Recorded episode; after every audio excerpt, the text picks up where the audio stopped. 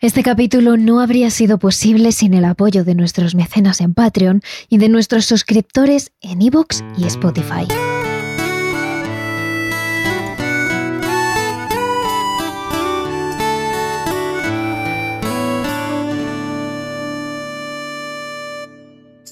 Volamos hasta Oceanía para adentrarnos en un capítulo de lo más paranormal.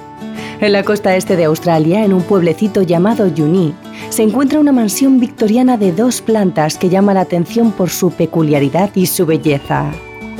Pequeños adornos con motivos florales en tonos verdosos adornan las barandillas de la terraza que rodea ambas plantas, un color que contrasta con el ladrillo rojo de los muros y el amarillo y negro del dintel de las ventanas. Es una mezcla de tonos que en su conjunto reflejan una elegancia de otro siglo, de otra época. Dentro, numerosas habitaciones decoradas con múltiples estampados terminan de dar armonía a este característico lugar conocido como Montecristo Homestead, la granja de Montecristo. Pero ya una vez hemos creado en nuestra mente una imagen borrosa de esta admirable casa, vayamos a lo siguiente, a lo importante a lo paranormal. Porque en esta casa habitan numerosos fantasmas que han perdido la vida en estas cuatro paredes. Más allá de la perfección de sus fachadas, la granja de Montecristo esconde en su terreno torturas, asesinatos, enfermedades, dolor y muchos recuerdos amargos. De ahí que actualmente este lugar sea conocido como la casa más encantada de Australia. Terrores nocturnos con Entrena y Silvia Ortiz. A finales del siglo XIX, en Nueva Gales del Sur, empezó a formarse un pequeño pueblo cuyo sustento principal era la agricultura, la industria y lo que sin duda hizo crecer a este lugar, que fue el transporte ferroviario. Un terreno que en un principio solo los pastores visitaban junto a sus rebaños. Un lugar de pastoreo donde los más intrépidos empezaron a construir sus casas y poco a poco Yuni fue creciendo más y más. Lo que inicialmente eran cuatro casas mal construidas y solas en medio del campo, llegó a multiplicarse por diez en cuestión de meses pero sin duda lo mejor estaba por llegar. En 1860 se descubrieron arrecifes y otro aluvial que hizo que este pequeño pueblo se llenara de nuevos aldeanos que decidieron empezar una vida ahí, aprovechando una de las mejores épocas que vivía Ayuni. Y unos 20 años después, la llegada del transporte ferroviario mejoró todavía más la calidad de vida del pueblo. Para entonces, la gran mansión conocida como la Granja de Montecristo no era ni siquiera un proyecto, aunque su creador, Christopher William Crowley, llegó en aquellos años a Juni. Este agricultor tuvo una de las ideas más brillantes del pueblo. Aprovechó el crecimiento y la llegada del transporte, cogió todos sus ahorros y construyó un pequeño hotel llamado el Hotel del Ferrocarril, justo enfrente de la estación, para que los turistas pudieran pasar allí la noche o los días que quisieran. Como es obvio, esta gran idea tuvo una gran recompensa, y en tan solo unos días Christopher consiguió recuperar su dinero y multiplicar esas cantidades más y más cada día que pasaba. Durante aquel pequeño periodo de tiempo, Christopher, su mujer Elizabeth y sus siete hijos habían vivido en una pequeña choza prácticamente derruida a falta de dinero para poder pagar algo mejor. Sin embargo, unos meses después, gracias a todo lo recaudado, decidieron tirar abajo esos cuatro viejos tablones de madera roídos y construir en su lugar una preciosa e impresionante casa de dos pisos. Así fue como no mucho tiempo más tarde, en 1885, se levantó sobre ese terreno lo que os hemos descrito al principio del capítulo esa gran casa victoriana de colores rojizos, verdosos y amarillos que dejaba boquiabiertos a todos los vecinos y turistas que pasaban por delante. Incluso los Crowley tuvieron dinero para construir justo al lado donde estaba su antigua choza, una casa pequeña para el servicio y el personal que mantendría siempre impoluta su gran mansión. A partir de ahí, la familia Crowley vivió uno de sus periodos más felices. 25 años donde los niños crecieron, algunos abandonaron la casa con sus nuevas parejas y el matrimonio Crowley continuó prosperando y queriéndose por encima de todo. hasta 1910, año en el que esa gran casa colorida rodeada de un precioso jardín con sus flores y su huerto perdió el color después de ocurrir una de las mayores tragedias para la familia, la muerte del padre y creador de este terreno, Christopher Crowley. Lo hizo a causa de una insuficiencia cardíaca y posterior envenenamiento de la sangre. Esto último derivó en una enfermedad infecciosa grave que le provocó la muerte.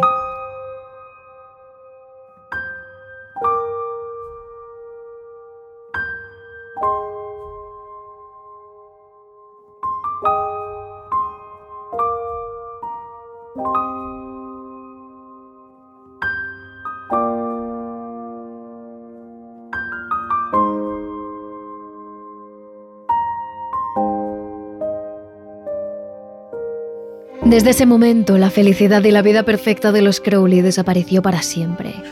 En esa casa ya eran pocos los que quedaban dentro, dos de los hijos pequeños y la viuda, Elizabeth, la cual volvió a salir de esa casa en lo que le quedaba de vida.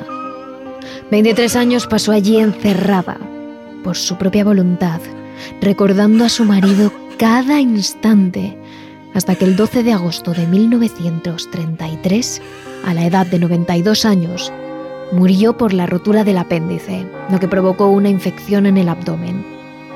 Elizabeth pasó los últimos momentos antes de su muerte con un dolor tan intenso en el estómago que hasta ella misma deseó que se acabara todo y volver a su marido, al que tanto echaba de menos.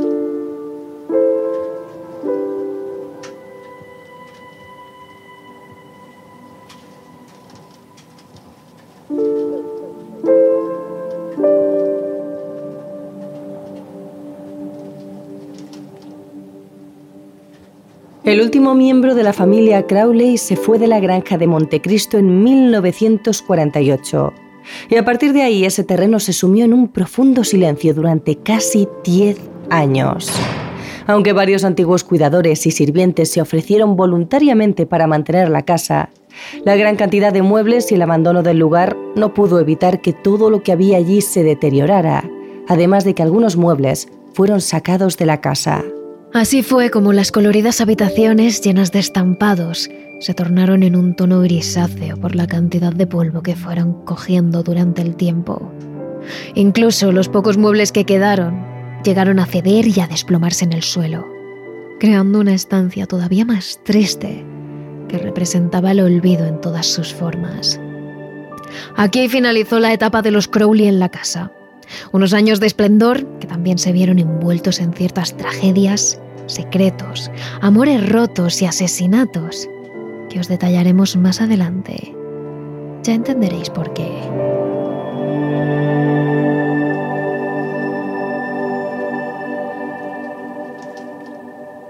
En 1963, las viejas puertas de la mansión volvieron a abrirse de par en par para acoger a un matrimonio joven, alegre y con ganas de cambiar el terreno a mejor. Ellos eran Reginald y Olive Ryan. Desde que ambos vieron su futuro hogar a lo lejos, mientras se iban acercando con el coche, supieron que ese lugar era diferente a los demás. Había algo en su interior que no era de este mundo. Y no porque ambos fueran personas sensibles o con capacidades especiales, sino porque del piso superior de la casa comenzaron a salir por las ventanas luces que levitaban a unos metros por encima y alrededor de la casa, y luego volvían a meterse en su interior. Es algo que tanto el matrimonio Ryan como sus hijas e hijos pudieron ver. Sin embargo, al contrario que lo que cualquier persona puede pensar, ninguno de ellos se alarmó. Digamos que en cierto modo sintieron que era una manera de darles la bienvenida, y ninguno se lo tomó como nada malo. El primer objetivo de la familia fue restaurar el desastre que había en su interior. Muebles rotos, papeles por el suelo, bichos en las esquinas, paredes destruidas. Los Ryan se pusieron manos a la obra para hacer de aquella bonita mansión su hogar. Y aunque fue un trabajo que costó meses e incluso superó el año, finalmente los cinco integrantes pudieron descansar satisfechos en el que se convertiría en su nuevo hogar. Y aunque la mayoría del tiempo todos disfrutaron muy positivamente de la granja de Montecristo, hay que admitir que hubo momentos en el que las entidades o la energía que habitaba en ese lugar llegó a incomodar a algunos de los miembros de la familia. Olive, la madre, afirmó haber pasado miedo muchas noches cuando se quedaba leyendo en el despacho de la segunda planta. Cuando fuera estaba totalmente oscuro, la mujer empezaba a escuchar pasos en la terraza de la casa. Recordemos que es una terraza que rodea todo el bloque, así que Olive era capaz de escuchar cómo estos pasos caminaban alrededor de la planta superior. Para ella esas pisadas siempre fueron reales, tanto que hasta era capaz de distinguir la forma de caminar de aquel individuo. Según la anciana parecían los pasos de una mujer, no de gran tamaño pero con un andar decidido. Eran pisadas bruscas que rodeaban la terraza hacia un lado y hacia otro, como si buscaran algo o a alguien. Pero lo más impactante es que ella no era la única en escucharlos. Durante el día, en más de una ocasión, las hijas y el hermano pequeño oían como alguien caminaba por el piso de arriba. A los tres les hubiera encantado pensar que se trataba de sus padres. Pero es que las veces que más ruido había era precisamente cuando sus padres no estaban en casa. Mientras Olive tomaba el té en el jardín y Reginald trabajaba, o en cualquier otra situación similar, los niños llegaron a escuchar durante mucho tiempo esos pasos que rondaban el piso superior, hasta tal punto que llegaron a normalizarlos. Mientras aquello que fuera no bajase a atacarlos, ellos tampoco subirían a descubrir de qué se trataba. Aunque lo más escalofriante sucedía a altas horas de la madrugada, concretamente en el cuarto de Lawrence, el hijo, él todavía recuerda las primeras noches en su habitación, cuando empezó a sentir que algo o alguien le observaba mientras dormía. Las primeras veces que lo sintió, el niño miraba a su alrededor, asustado, pero con el tiempo optó por cerrar los ojos muy fuerte y rezar porque aquello que fuera no le hiciese daño. Era tal la sensación de ser observado que a veces llegaba a escuchar a alguien respirar a su lado. Los más escépticos calificarán este mal dormir como algún tipo de trastorno del sueño, como terrores nocturnos, por ejemplo. Pero lo cierto es que mucho tiempo después, la pequeña de las hermanas admitió haber visto en varias ocasiones a alguien de pie en la habitación de su hermano cuando la niña iba camino del baño. En esas ocasiones en las que todo estaba prácticamente oscuro, la joven iba corriendo de su habitación al servicio y durante unos segundos sus pequeños ojos marrones recorrían inevitablemente el cuarto de su hermano, que dormía con la puerta abierta. Y las veces que lo hizo, lo vio. La figura de un hombre de pie, parado, a los pies de la cama, observando fijamente a su hermano. Muchos años después, cuando el niño creció y se hizo mayor, su pareja y madre de sus hijos admitió haber notado numerosas energías en la casa. Ella misma dijo a los medios locales algo como Cuando entras aquí, a veces notas como alguien puede tocarte, darte palmaditas, cogerte de las manos o incluso escuchar sus voces. Pero nada de eso me asusta. Al contrario, ella admite que la mayoría de energías que habitan la mansión de Montecristo son inofensivas. Son almas en pena que buscan descanso, pero que se han quedado en nuestro mundo porque hay algo que les ata. Quizás la forma en la que murieron, de forma trágica, o quizás por el cariño que cogieron a la granja. Según las experiencias de numerosas personas sensitivas que han pasado por la casa, en el terreno existen más de 10 entidades que recorren los pasillos de la mansión y unas pocas algo agresivas con los turistas y curiosos que entran a la casa.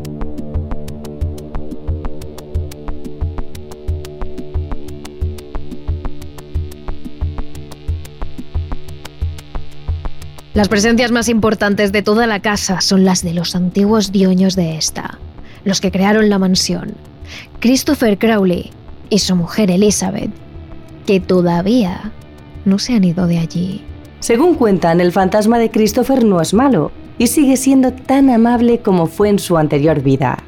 Sin embargo, Elizabeth continúa siendo tan fría como antaño. Los que han visto su fantasma aseguran que su mirada sigue siendo desafiante, aunque más que amenazante parece estar triste. Parece faltarle algo, tal y como pasó los últimos 20 años de su vida, encerrada en la granja una vez falleció su marido. Algunos han llegado a ver su silueta en la capilla leyendo un libro.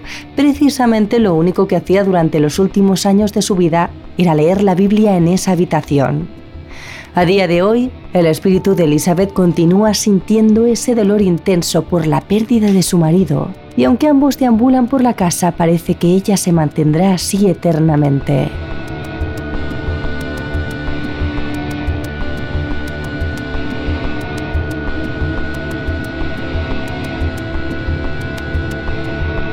Pero existen rumores donde toda esta bonita historia de amor se ve manchada por infidelidades. En concreto fue Christopher el que le fue infiel a su mujer. Hay quienes dicen que tras su cálida sonrisa y su fachada de hombre amable, Christopher mantuvo relaciones con numerosas criadas, entre las cuales dos de ellas claramente quedaron embarazadas. Una de las doncellas, cuando estaba de casi nueve meses, se suicidó saltando por el balcón. Cayó de cabeza desde un segundo piso partiéndose la columna vertebral y falleciendo al instante. La densa mancha de sangre que dejó en el porche de la casa parece repetirse a día de hoy en numerosas zonas de la granja. Los actuales dueños y algunos curiosos que han visitado la parcela han visto como una oscura mancha de sangre aparece y desaparece en diferentes zonas de la casa. Siempre es la misma, como rememoran una y otra vez el charco que se formó debajo de su cuerpo tras golpear con las escaleras del porche y morir al instante. Aunque lo más impactante es que el bebé de esa criada sobrevivió, pero sufrió un grave traumatismo cerebral que le dejó incapacitado de por vida. Al ser hijo bastardo de Christopher, ni el servicio ni el propio Christopher quiso abandonarle, pero tampoco quisieron hacer pública su existencia. Así que le encerraron en la casa del servicio para siempre. De hecho, como el pequeño no paraba de corretear de un lado a otro, porque al fin y al cabo es un niño y eso es lo que hacen los niños, terminaron por encadenarle a una pata de la cama. Con el tiempo, los niños del barrio supieron de la existencia de este niño, y en lugar de dar la voz de alarma, o al menos preocuparse por él, lo trataron como un mono de feria. Era el entretenimiento de los más pequeños del pueblo. Asomarse a las ventanas de la casa y burlarse del pobre crío que solo quería vivir una vida como cualquier otro niño. Quería jugar con otros compañeros, salir al exterior, ser feliz pero jamás pudo hacer ninguna de estas cosas. De hecho, no duró mucho tiempo en esas pésimas condiciones, y cuando tan solo era un crío, falleció. A día de hoy en ocasiones se escuchan cadenas en la mansión a altas horas de la noche. Los pocos que se han quedado en silencio y han escuchado pacientemente juran haber oído también llantos del niño acompañando al sonido de estas cadenas, como si el alma del pequeño todavía suplicara desde el más allá poder salir fuera, poder descansar en paz. Pero él no es el único fantasma infantil que reside en la granja. Está también Morris, un joven de unos 15 años que trabajó como un mozo de la cuadra de la familia Crowley. Hijo de una criada a la que contrató el matrimonio, el chico se puso a trabajar cuando cumplió los 11. Una vez entró en la adolescencia, Morris se convirtió en un chico algo travieso que cuando podía se escaqueaba del trabajo. En ocasiones, el jefe encargado de cuidar del establo había pillado al joven entre las pajas, completamente dormido. Una mañana de invierno el joven se levantó con un fuerte dolor de cabeza. Había pasado la noche tosiendo y tiritando, y cualquiera que le hubiese prestado algo de atención habría sabido que el joven tenía bastante fiebre. Sin embargo, llevaba tantos días escaqueándose que el día que de verdad necesitaba descansar nadie le creyó ni siquiera su madre, que se limitó a ordenar al joven que saliera al establo lo antes posible. Morris cambió el agua y la comida de los caballos, limpió un poco la cuadra y en cuanto pudo subió a la parte de arriba donde guardaban la paja del establo para poder descansar. Horas más tarde, como de costumbre, su jefe empezó a llamarle. El joven no respondía y harto, el hombre subió hasta la parte de arriba. donde vio al chico totalmente dormido entre las pajas. Absolutamente fuera de sí, el jefe decidió asustar a Morris para que el joven jamás volviese a quedarse dormido en el trabajo. Así que sacó a los caballos de la familia Crowley del establo y prendió fuego a parte de la paja que había en la planta superior de este. En un principio, todo iba a quedar en una broma pesada que el jefe pensaba gastarle a Morris. La idea del hombre era provocar un fuego controlado que asustara al chico. Sin embargo, como es evidente, el hombre no pudo controlar las llamas y en apenas unos segundos el establo de madera ardió prácticamente por completo. Morris, que estaba muy enfermo, se despertó cuando era demasiado tarde. Todo ardía a su alrededor. Y él estaba demasiado débil para salir de allí. Así que desgraciadamente, al igual que el resto del establo, las llamas consumieron su cuerpo por completo. Actualmente las personas que han percibido la presencia de Morris afirman que huele a quemado y según pasan los segundos, el olor se intensifica cada vez más. Esto según los investigadores quiere decir que el fantasma del joven está cerca. Unos pocos incluso han llegado a escuchar los gritos desgarradores del chico, procedentes de la caseta fuera de la mansión, donde estaba ubicado el establo.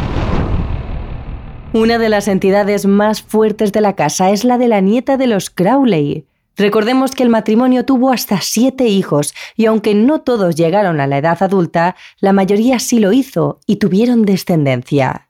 Uno de los hijos perdió a su niña en la casa de los Crowley cuando ésta apenas tenía cuatro o cinco años. Una mañana de verano de 1917, la pequeña estaba jugando en las escaleras de la casa cuando de pronto cayó por las escaleras y se partió el cuello. Lo que en un principio parecía un trágico accidente, poco después se descubrió que no lo fue. Una de las niñas afirmó haber empujado a la pequeña por las escaleras para librarse de ella. Actualmente los niños que visitan la casa afirman sentir una energía invisible que les empuja por las escaleras. Afortunadamente esta energía no tiene la suficiente fuerza como para hacer caer a los jóvenes, pero más de uno ha pedido a sus padres abandonar la casa de inmediato. Incluso algunos adultos dicen notar una mano pequeña y fría que se agarra a la suya como si fuera su hija, y les empuja hacia el rellano. La mayor parte de las veces todo ha quedado en un susto, aunque algún visitante, en especial niños, han dado más de un traspiés cada vez que han tenido que subir o bajar esas escaleras.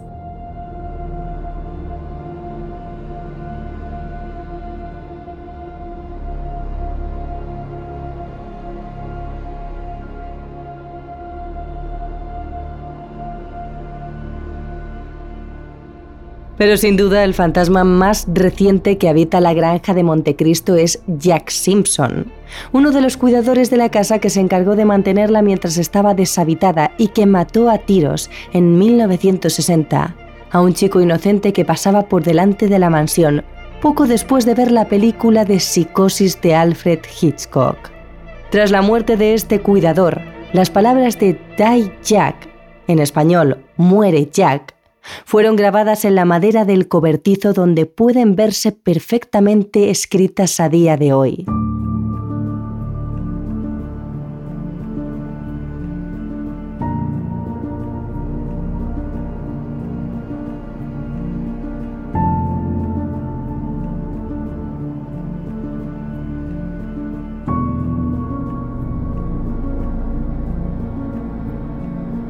Las numerosas energías que se concentran en la casa hacen que la actividad paranormal allí sea prácticamente constante. Los Ryan, la pareja que años después de que Montecristo estuviera deshabitada decidió comprarla, no solo escuchaba pasos o notaba la presencia de alguien en su cuarto, como era el caso del hijo menor, sino que también han presenciado otro tipo de actividad paranormal, como luces encendiéndose y apagándose solas o lugares de la casa donde de pronto sienten algo muy concreto. Por ejemplo, la capilla es un lugar donde en numerosas ocasiones la familia Ryan afirma haberse sentido muy triste, vacía, Algunos piensan que es la entidad de Elizabeth Crowley la que les hace sentir así, queriéndoles hacer vivir la profunda soledad y pena que ella soportó durante tantos años de vida.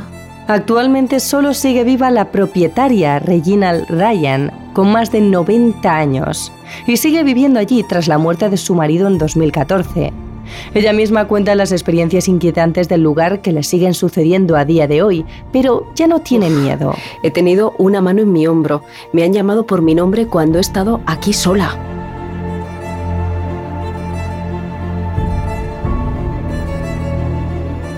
Hoy en día cualquiera que tenga curiosidad puede visitar la Granja de Montecristo. Esta casa encantada cuenta con una página web donde aparecen horarios de visita y tarifas. Incluso los más valientes pueden pasar la noche allí.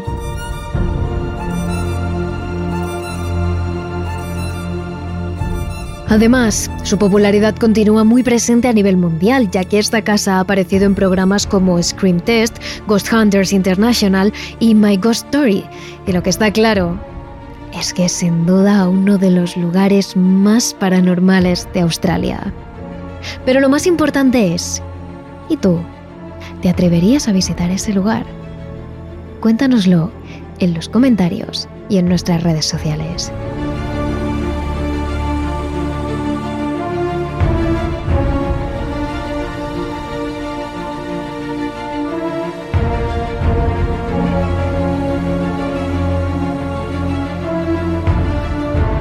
Además ya sabéis que si queréis una ración extra de misterio tenéis un capítulo más en nuestro Patreon, Evox y Spotify y en él os vamos a hablar del único lugar legalmente maldito de toda la India.